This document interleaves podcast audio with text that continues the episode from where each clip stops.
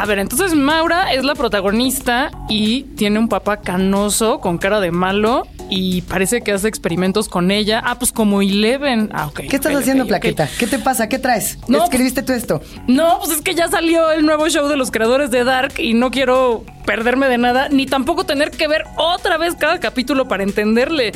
Porque seguramente hay referencias, significados ocultos en todo, ya sabes cómo son. Bueno, a ver, ¿en qué episodio te quedaste? No, no, llevo como dos minutos. Ah, ah, como dos minutos. Sí.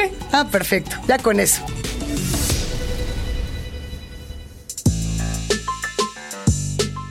Bienvenidas, bienvenidos. Nosotras somos Plaqueta y Luisa. Y porque sabemos que hay muchos, muchos fans de Dark que esperaban con muchas ansias desde mayo de 2021 lo que iba a suceder, han llegado los creadores con algo nuevecito, Plaqueta. Hoy vamos a hablar de nada más y nada menos que 1899, la nueva serie que como su título indica, está situada en 1899. O eso es lo que quieren que creas. Yo insisto y ya desde aquí ya empiezo a plantear mis teorías de la conspiración de que esta serie está ocurriendo en el futuro. Hay muchos elementos para indicarlo y además desde mi punto de vista es uno de los homenajes más chonchos a la ciencia ficción que hayamos visto en los últimos años.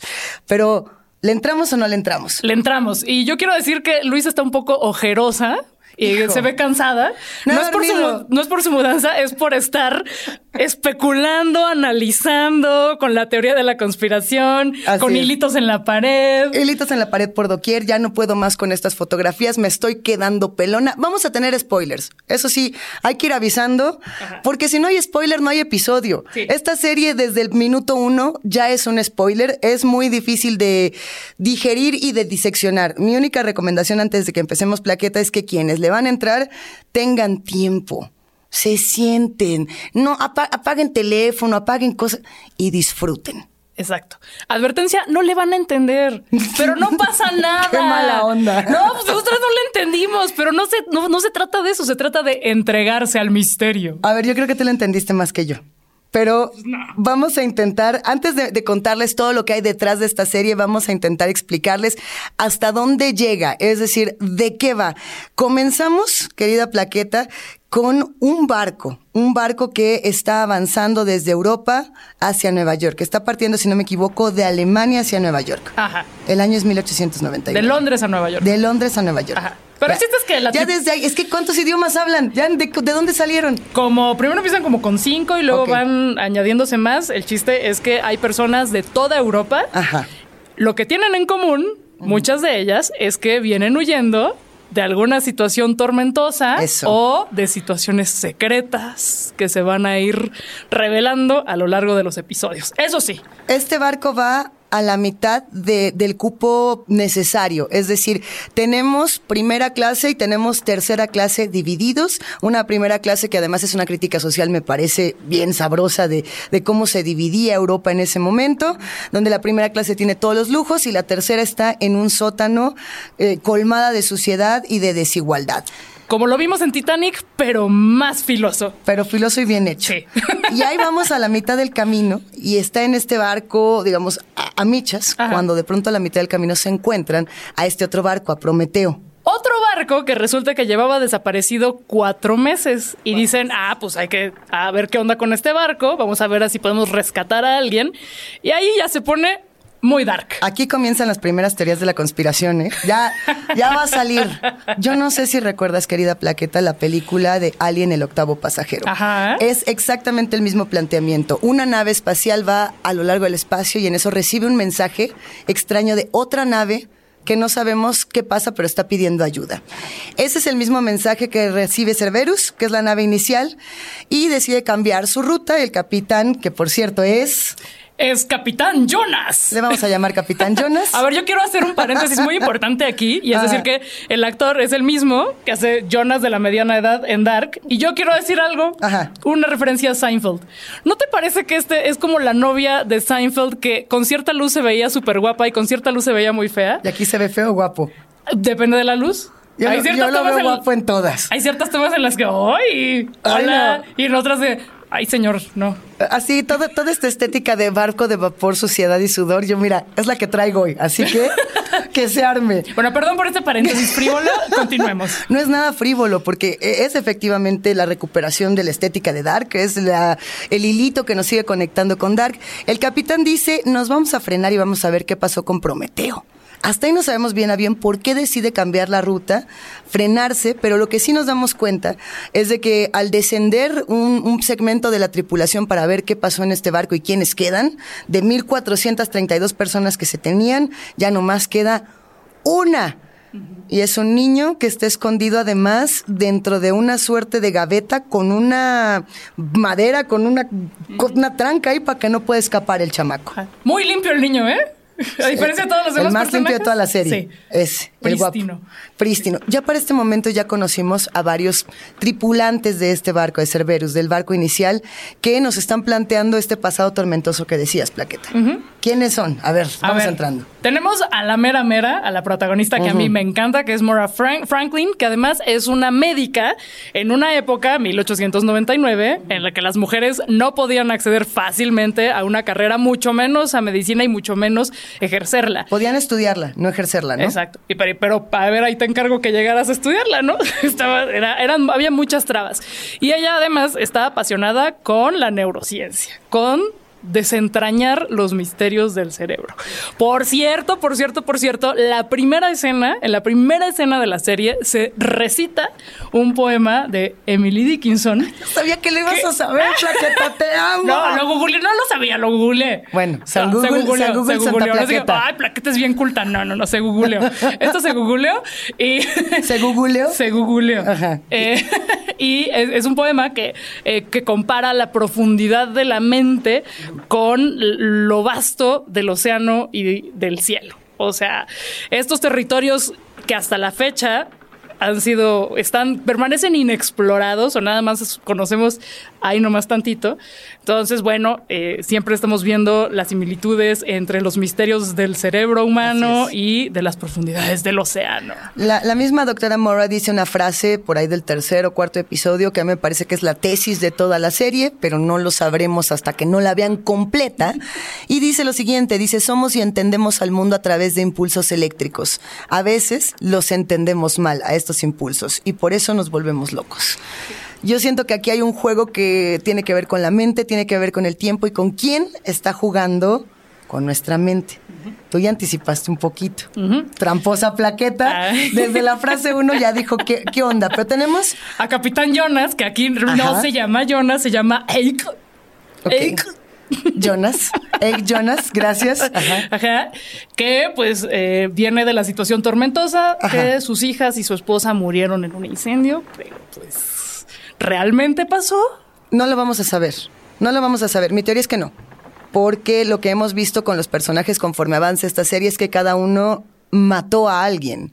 Tenemos, por ejemplo, a una geisha, a una geisha que no es japonesa, que es una mujer china, que suplantó a su mejor amiga Mei Mei antes de que este barco partiera y la envenena para poder tomar su lugar y subirse con su madre a este barco. Y al hacer esto, eh, ella carga con una culpa que se va manifestando de muchas maneras distintas, como un miedo que la va persiguiendo. Eh, ella, por ejemplo, tenemos a otros dos integrantes en este barco, que es una pareja gay, una pareja homosexual muy guapa.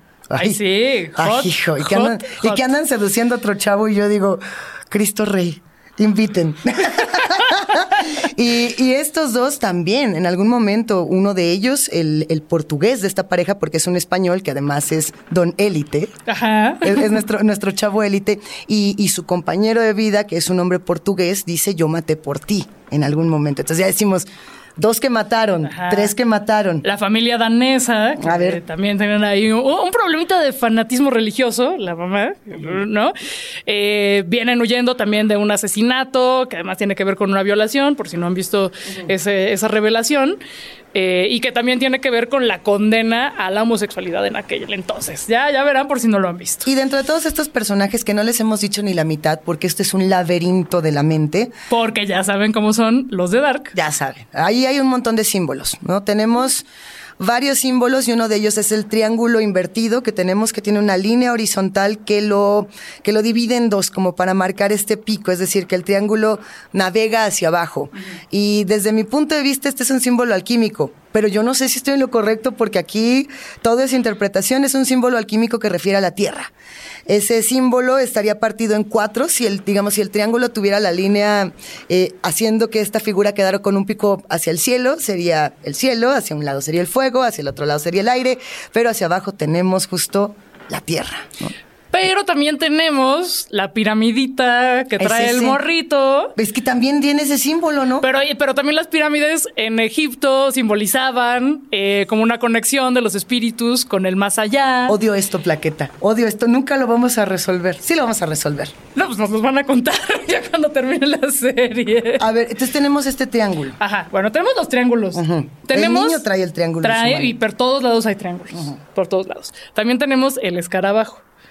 Muy bonito el escarabajo.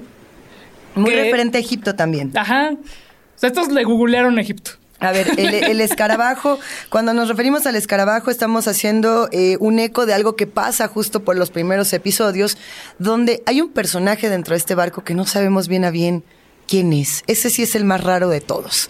Un poquito más adelante se nos va a revelar más, pero él tiene un escarabajo de colores que no estamos seguros si está vivo o si es una suerte de, de pequeñito autómata o de qué es, pero este escarabajo hace que la pequeña niña de la familia danesa eh, lo siga.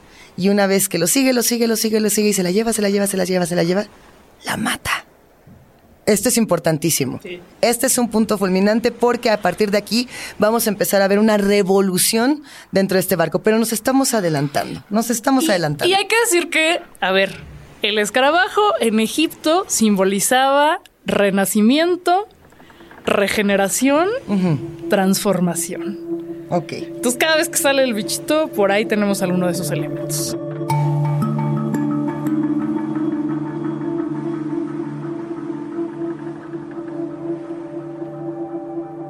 Entonces, lo que tenemos es un barco A, que es el barco Cerberus, un barco B, que es el Prometeo.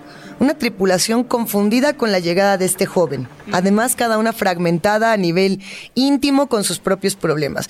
A la par de ello vemos a un capitán que dice, pues ¿saben qué? Cambio de plan, ya nadie se va a ir a Nueva York, nosotros nos vamos a querer quedar aquí y nos vamos a regresar con este barco. ¿Por qué? Porque a mí como que me dijeron que querían que lo destruyéramos y yo no lo voy a destruir, yo quiero averiguar qué va a pasar aquí. ¿Qué pasará? Es que es que ahí empieza todo todo el gran problema porque la tripulación dice, nosotros somos 1600 y tú no tienes por qué decir como Y hay ¿Cómo una que qué plan? Hay una rebelión. y la rebelión Pero- empieza a partir de la muerte de esta joven. Ajá. Hay una rebelión, pero ¿a qué costo? Que termina revirtiéndose, ya verán por qué. Entonces ya también se pone ahí medio zombie la cosa. Se va a poner zombie. Se va, se va poniendo zombie. Que tengo que decir que yo vi dos capítulos más que Luisa. A ver, Entonces, entrale, voy- ya, voy a decir- ya, cuéntalo, pues. Ay, no, pues hay Se una cosa. vale. No, no te voy a revelar, pero hay una cosa ahí medio zombie. También tenemos unos prismas negros misteriosos que son como las babas esas de Vecna. Ujú, que, sí. si, que si las tocas te lleva el chamuco. Tenemos Ajá. tenemos unos portales misteriosos hacia que no se sabe si son recuerdos, que no se sabe si no son otra dimensión, Ajá. o que no se sabe si todo el barco es una realidad virtual Ajá. y esto nos lleva como a un estudio de televisión. Yo lo pienso. Yo sí pienso que estamos hablando de una simulación. Hay muchos elementos para tratar de entender que lo que estamos viviendo es una simulación, desde unas pantallas de televisión que aparecen en algún momento, que, que además están documentando todo lo que hace la tripulación. No sabemos quién está grabando. No sabemos por qué, lo que sí sabemos es que en 1899 no hay televisiones. Entonces, ya desde ahí sabemos que este no es el tiempo en el que nos encontramos. Otro de los elementos es el sonido. ¿no? Tenemos, por ejemplo, una, una suerte de música que cuando empieza a ser atípico el ambiente, inclusive la música pareciera que el, el disco como que se nos patinó, ¿no? Ajá. Como que se nos rayó el vinil. Y de pronto dentro de esos ecos plaqueta, empezamos a escuchar que en cada cierre de episodio hay una canción medianamente moderna, ¿no? Como tenemos a Jefferson Airplane con White Rabbit y tenemos otros ejemplos, ¿no? Y eso no solamente podría ser una referencia a Alicia en el País de las Maravillas, sino que también podría estar haciendo una referencia a que este no es el tiempo en el que estamos viviendo.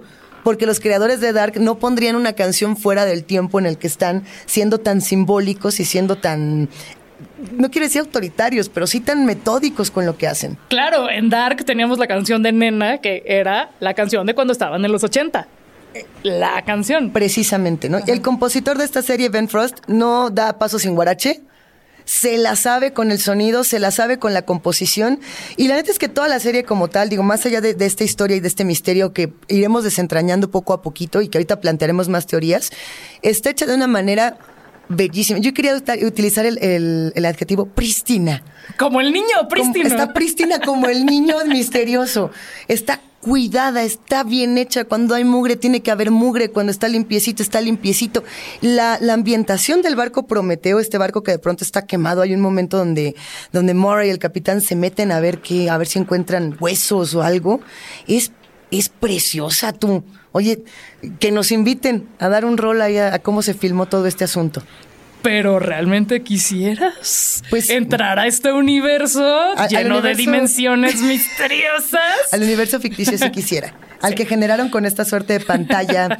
hay, hay que comentarle a, a todos los que nos están escuchando aquí en que ver. Hicieron una especie de pantalla, eh, pues ambiental, que casi rodea todo el set para que los, los protagonistas, para que los actores pudieran sentir que estaban en un barco. ¿No? Para que no dijeran green screen, aquí ya nos vamos a la. No, no, y se ve espectacular. Para chuparse los dedos. Oye, ¿tú qué esperabas de, de esta serie? Eh, y al final, Nada. ¿qué te...? Así nada. Esperaba absolutamente todo. ¿Cómo Todo. creen? A ver, el tráiler salió hace más de un año.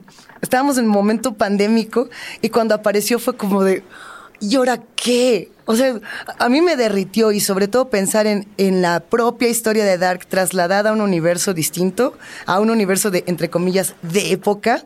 Sí dije, no, hombre, ya valió, ya, y, creo que no decepciona en absoluto. Hay quienes ya están empezando a opinar que es una versión un poco más eh, sencilla para entender el universo Dark. Yo podría suscribir en que Dark era mucho más compleja en estos giros de, de trama, pero eso no quiere decir que yo haya entendido absolutamente nada de lo que sucedió ni en Dark ni en esta. ¿eh? O sea, es, es mera interpretación y creo que eso también es lo delicioso. ¿Tú qué pensaste? Para Dark sí se necesitaba un mapita. Para esta, no necesariamente. Es. Nada más hay que poner atención. ¿Crees? Y quizá volver a verla, pero también se, se disfruta. ¿Sí, Volver a sí crees que es un poco capítulos. más eh, digerible? Yo creo que es, sí es menos compleja en cuanto al mapa de situaciones que van a ir dando la solución a este súper misterio. Eh, yo esperaba que, que tuviera esta misma esencia de, de Dark, de, de estos misterios que te atrapan a la primera, pero el reto era no repetirse y me parece que no lo ha hecho. No, para que mantiene ese- este equilibrio perfecto entre lo- la misma onda dark y tenernos como, ¿qué está pasando? A, a mí me parece que esta regresa un poco a los clásicos de la ciencia ficción, lo que decíamos, ¿no? Teníamos este planteamiento de Alien, del, del octavo pasajero, como de pronto empezamos a tener de- guiños, ¿no? A ciertas películas o a ciertos libros. ¿Te acuerdas de la esfera? Es que se me hace que a ti no te tocó plaqueto, sí te tocó la esfera. No. No, ¿verdad? Ay, ya, sacando aquí el viejazo. La, esfera Sphere era una película que, que está basada en una novela de Michael Crichton y que se trataba de unos personajes que viajan al espacio y encuentran esta suerte de nave que les revela sus mayores temores. Que una vez que están dentro, esta nave los va a manipular, esta, esta esfera que encuentran los va a pues a consumir y sobre todo les va a mostrar aquello que más les asusta. Y, y dentro de una u otra manera siento que es un, un planteamiento similar, eso que encontramos en lo desconocido, pero como nos estamos manteniendo en la Tierra, lo desconocido sería el mar y lo desconocido sería un barco. Yo lo pienso así.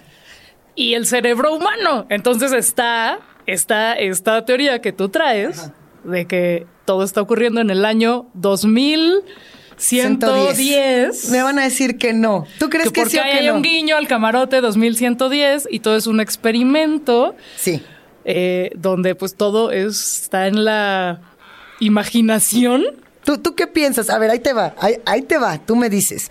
Cuando apareció el tráiler, la, la, la banda enloqueció. Todos perdieron la razón y creo que perdimos la razón con, justa, con, con justo Justa razón. fundamento. La razón con fundamento. Entonces, eh, se nos muestran muchas cosas. El triángulo, y ahí empezamos todos. No, que la alquimia, no, que las pirámides, no, que los Illuminati, no, bueno, todo, todo aquí. Y, y se nos empezaron a mostrar distintas imágenes. Eh, digo, en este asunto de no dar paso sin guarache, una de las puertas del camarote que se mostró muy fijamente en este, en este tráiler decía 2110, 2110. Entonces la banda dijo, esta serie se va a estrenar el 21 de octubre. Primero dijeron que se iba a estrenar el 18, no, Sí, el 18 de octubre. Y fue como, ¿pero por qué el 18? Creo que era 1899. Por, por el año del día 18, pero año 99. Y todos dijeron, eso no tiene ningún sentido. 21-10 era 21 del mes 10, entonces ya tenía más sentido que fuera el 21 de octubre. Ya no se estrenó el 21 de octubre. Ya no sucedió. Entonces, ese número tiene que ser ocupado para el interior de la serie de alguna manera. ¿O tenemos, ¿tenemos otro camarote significativo? Tenemos el 10-11 pero pues quién sabe qué sea. O sea, no han dicho nada. No se ha dicho. Ahora bien, 1899 es como su Y2K, pero de hace 100, pero 100 años antes. Eh, eh, eh, se les iba a acabar el mundo. ¿Qué estaba sucediendo en 1899? Eso a mí se me hace bien emocionante. Es un momento de, de revolución industrial, un momento previo a ciertas crisis civilizatorias que pueden ser desde la primera, segunda, tercera, cuarta, quinta guerra mundial, las que vengan.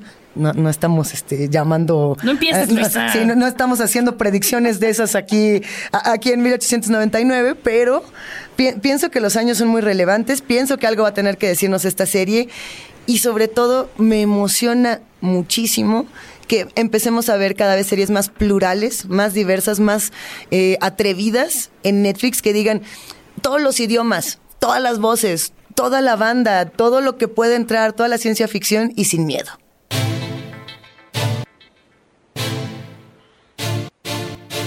Pues ha llegado el momento de despedirnos o quizá de escuchar todo el episodio de nuevo, igual que con la serie, porque ya saben que los bucles temporales nos confunden. Confundidas quedamos, pero fascinadas también. No olviden que pueden pasar por la cuenta de Netflix MX para contar cómo fue su experiencia con 1899, todas las teorías que han ido haciendo y los siempre necesarios memes que nos alegran nuestro día. Y tampoco olviden que pueden disfrutar de todos nuestros episodios gratis en Spotify y otras apps todas las veces que quieran. Nosotras somos Plaqueta, Cerberus y Luisa Prometeo y este fue un nuevo episodio de Nada que Ver, un podcast de Netflix producido por el equipazo de Posta Dark. Gracias por escucharnos.